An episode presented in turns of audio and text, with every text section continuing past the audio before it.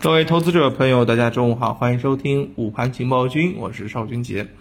今天早上确实是大幅低开了啊，盘中情绪呢有所回暖啊，创业板一度是拉升翻红啊，不过两市继续是缩量，成交额呢是呃略超七千亿啊，个股当然是跌多涨少了。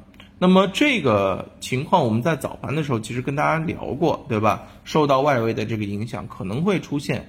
啊，一些比较明显的这个啊拖累啊，果然大跌了。但是今天确实大跌之后是买入的这个机会。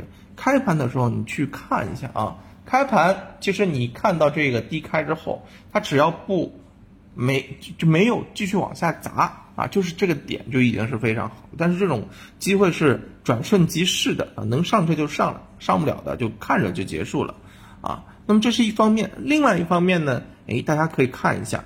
今天表现好的是哪些东西？是不是我们之前跟大家讲到的？首先，一方面啊，一些题材性的，以碳中和为主的，是吧？水电、核电、特高压这些东西都走的非常的不错，啊。那么另外一方面，哪些东西表现的好呢？早上是不是提到过相关的一些这个啊中传系的、船舶的，对不对？哎，这个表现的也不错。那么资源股这边的话呢，和鄂尔多斯啊，兗州煤业的这个带动之下是出现了一个反弹，但是我认为高度还是要啊，大家稍微谨慎一些，毕竟稍微偏高一些啊。那么另外啊，今天谁走的弱呢？银行跌的多啊，银行比如说像招商、平安跌了都超过百分之五了，你就会发现这些品种涨的时候没他们什么事儿，跌的时候死命跌，对吧？这是什么原因呢？就是因为没有资金去拉升啊，这个。板块不是啊市场的一些热门的这个板块，所以资金对于这些品种并不是非常的愿意去拉啊，因为板盘子又大，对吧？然后又不是风口，那有点像逆势逆水行舟的，你需要花更多的这个力气，要不然就退下去了。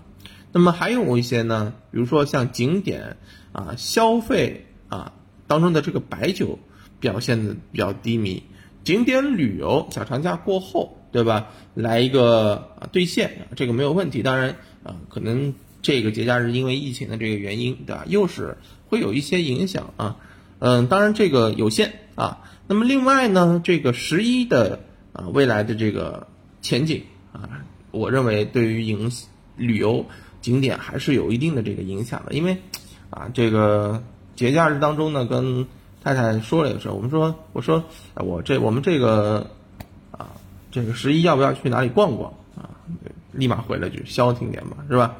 那么由此可见啊，很很很有可能大家在制定出出门行程的时候啊，旅游的时候啊，都因为这样的一句话啊就打消了。那这样子的话，实际行动就对于啊相关的一些旅游景点造成了比较大的伤害，是不是啊？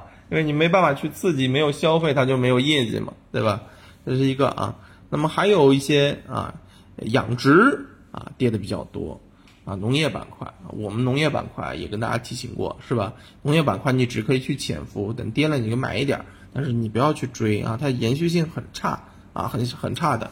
所以你可以看到啊，基本上就沿着这样的一个思路来啊，还不错，是吧？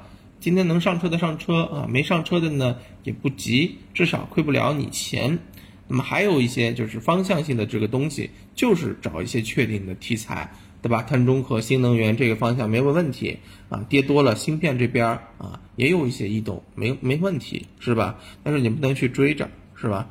呃，你运气好买到煤炭，那你还是能稍微涨一些啊。但是你要去买一些农业这个板块或者其他的一些东西，那很有可能就稍微有点啊吃不消了，对吧？吃不消，一天两天的这种亏损叠加起来，伤破这个啊伤害力度还是比较大的啊，所以这边。还是提醒大家小心谨慎，好吧？第一天看看这个市场下午怎么去啊，这个运行啊，我们等下午收盘之后再跟大家啊提供一些投资建议，好吧？让大家投资不纠结。